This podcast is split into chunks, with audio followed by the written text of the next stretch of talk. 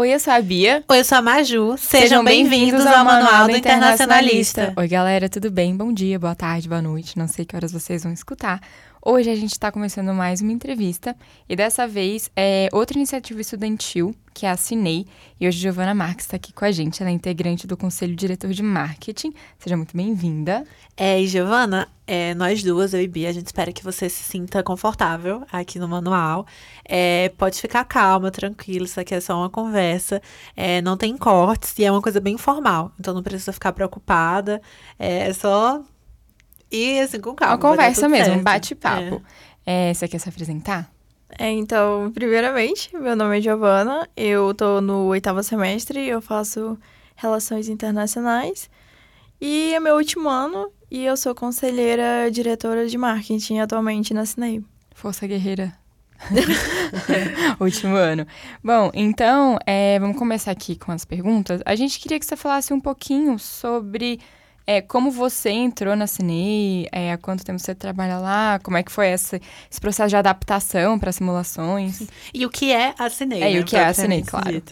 É, então, primeiramente, a Cinei, ela, simulação de negociação internacional, ela é do modelo das Nações Unidas, né, onde é, nossos delegados, que são as pessoas que vão estar participando atualmente ativamente né, do debate, eles vão estar tá ali representando chefes de Estado, é, jornalistas internacionais, organizações não governamentais, governamentais, entre outras, né? E nisso eles vão ter um tema pré-definido, onde eles já vão ter estudado sobre o tema, e nisso eles vão debater sobre o tema para que no final tenha uma resolução para aquela problemática que foi colocada para eles. Uhum. E, e, como, como que você entrou na Cinei, assim? Assim, foi. Eu, eu digo que foi um pulo de paraquedas, né? Porque, primeiramente, eu, no meu último ano da, do ensino médio, eu tive uma simulação bem basiquinha na minha escola, mas não chegou a ser uma, uma simulação oficial. E, assim, eu fiquei muito apaixonada por política no último ano, então decidi fazer alguma coisa que tivesse isso. E chegou a mim relações internacionais. Quando eu cheguei, eu vi diversas iniciativas e eu me inscrevi em todas. tanto que... Muito comum. É, mas pior que isso acontece, eu acho que com a maioria dos calouros, sabe? Quando você entra na faculdade, fica bem animado, quer participar de tudo. Sim, eu vejo muito isso. Eu acho que eu faço parte, né, dessa parcela muito de ir atrás, assim, de alguma coisa para fazer. E eu me inscrevi em todas, só que a que eu acabei me apaixonando mesmo foi e assinei. E foi uma coisa muito louca também, porque eu nunca tinha simulado realmente de uma forma mais oficial. E quando eu entrei, assim, abriu uma janela de oportunidades para mim. E teve o processo seletivo, que foi o processo uh, de escolher é um país e dissertar sobre um tema, né? E disso, eles iam escolher qual é, ficaria melhor a posição de vocês. Seria staff, né? Ou se seria secretária, diretora, né? Staff é o quê? Tipo a organização? Sim, são as pessoas que vão estar tá trabalhando. A gente tem. São os trainees, como a gente chama? Sim, os trainees. Tem os líderes e os staff seriam as pessoas que vão fazer o trabalho e elas vão ser subordinadas de outras pessoas, né? Uhum, elas vão estar tá trabalhando ali, mas elas precisam de um líder. Entendi. Uhum. E há quanto tempo a Cinei existe, tipo assim, tá ativa? Ela começou em 2006 para os alunos mesmo de dentro, porque a gente tem matérias de simulação, então era tipo uma preparação para eles antecipadamente para o projeto integrador que a gente tem. A Mas negociação internacional também, né, a matéria? Sim, se chama assim também. Mas ela ficou um pouco parada e só em 2017 que teve essa retomada, mas também era ainda para os alunos de réu em 2018 que tentaram abrir ela, né? Foi uma tentativa meio tímida, porque não sabia como fazia ao certo. Só que só em 2019 que deu aquele gancho mesmo que colocou a Cinei pra frente e deu super certo. E até agora a gente tá colocando o projeto pra frente. Entendi. E como é que funciona a liderança interna?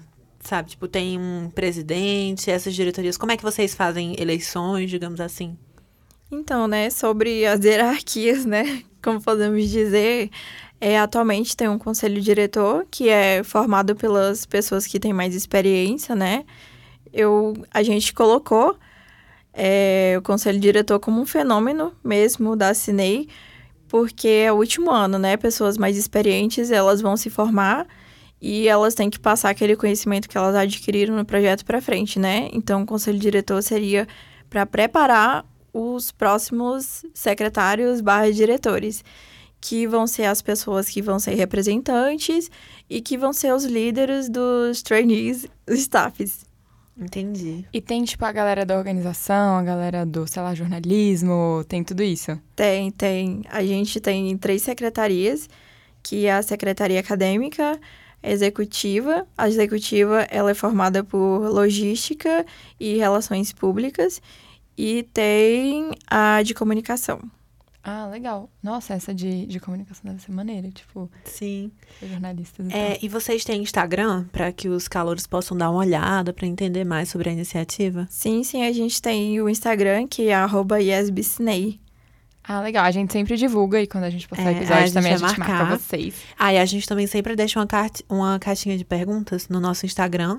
Aí, se os calouros tiverem alguma, eles podem mandar por lá, a gente passa para vocês, pra gente responder eles, né? É, e não só os calouros, né? Às vezes tem gente que já tá no curso, mas como a gente ficou muito tempo no EAD, a gente não teve essa, esse contato com as outras iniciativas de forma física, né? Presente, assim como a gente Sim. tá tendo agora. Às vezes. Ah, tanto é que como é que vocês funcionaram durante a pandemia?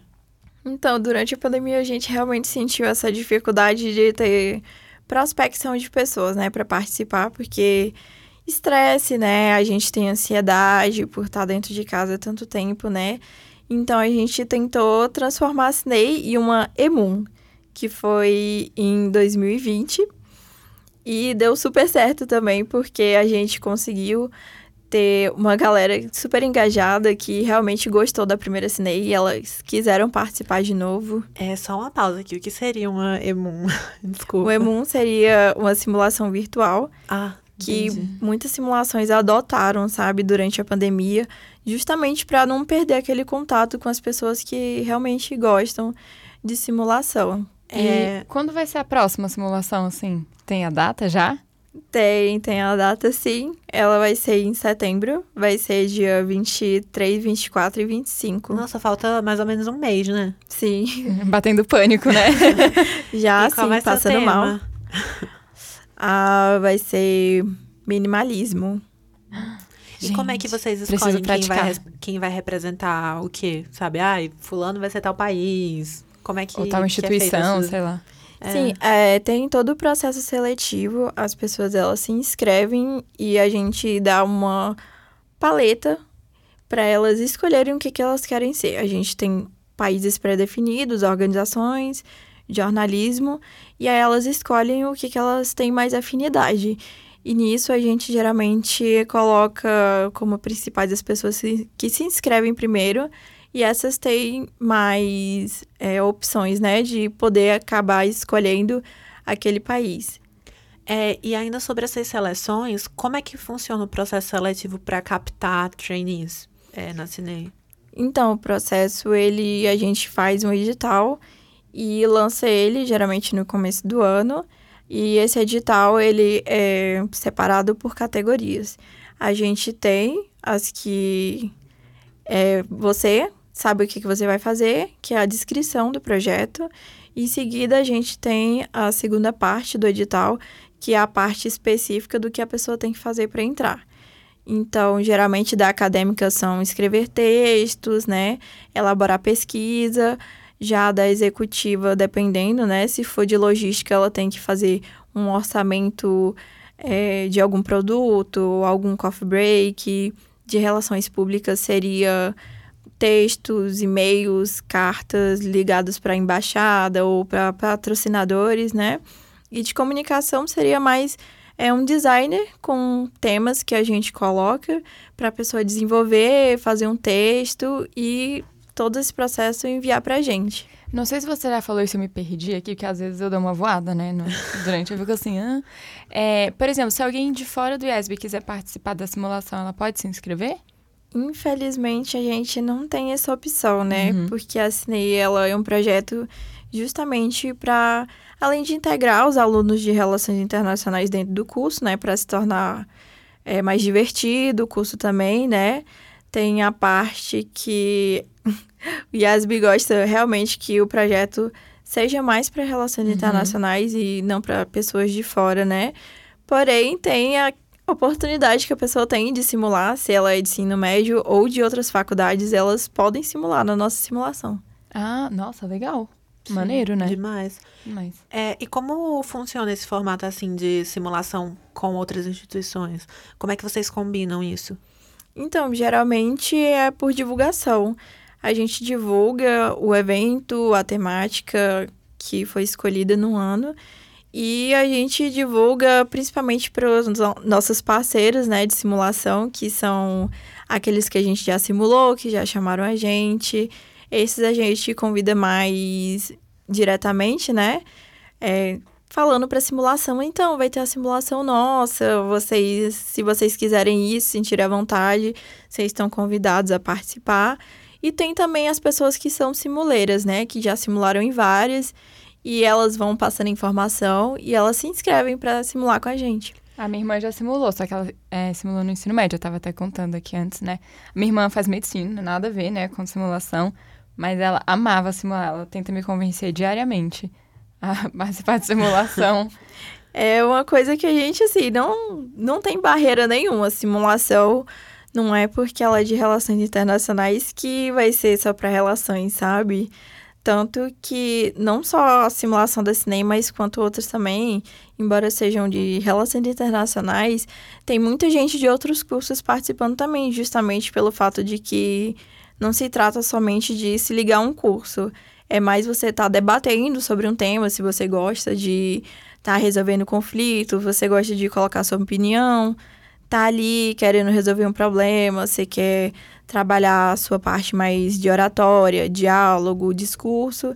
É para isso a simulação. Eu, eu ia falar isso, que é legal botar isso no currículo, porque acho que mostra algumas habilidades, tipo assim, é, você ser conciso, sabe? Porque não pode ser um texto, também um discurso de três horas, né? Apesar de que com certeza tem muita informação para passar, tem que ser uma coisa mais rápida, tem que ter esse poder de, de resumo, né?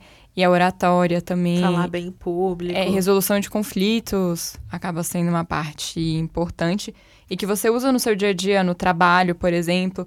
Então, acho que é muito legal ter isso no currículo também. Organização. É. Organização E é ser legal. direto, né? Porque você não vai poder enrolar, como tu falou. Tem que é, ir logo no ponto, explicar o que você precisa defender e é isso. É, é legal, porque é, quando a gente entrevistou a Letícia, da Ítaca, né, da empresa Júnior, a gente falou, ah, normalmente essas são as, o- esses são os primeiros contatos que os alunos têm com realmente o mundo profissional, de alguma forma, de réu. Muitas vezes você entra sem nenhuma bagagem, né? E é bom porque não tem esse preconceito de, ah, experiência prévia. É legal você ver que a pessoa está se esforçando e tal, e muitas vezes esse- essa vai ser a única coisa que ela vai ter no currículo dela. Isso ajuda realmente a conseguir um estágio ou conseguir depois um emprego. Eu acho que é muito legal participar dessas, dessas iniciativas estudantis. Eu acho que é essencial para o currículo. A Major até estava falando que foi essencial para ela conseguir o estágio, né? Dela, e eu também.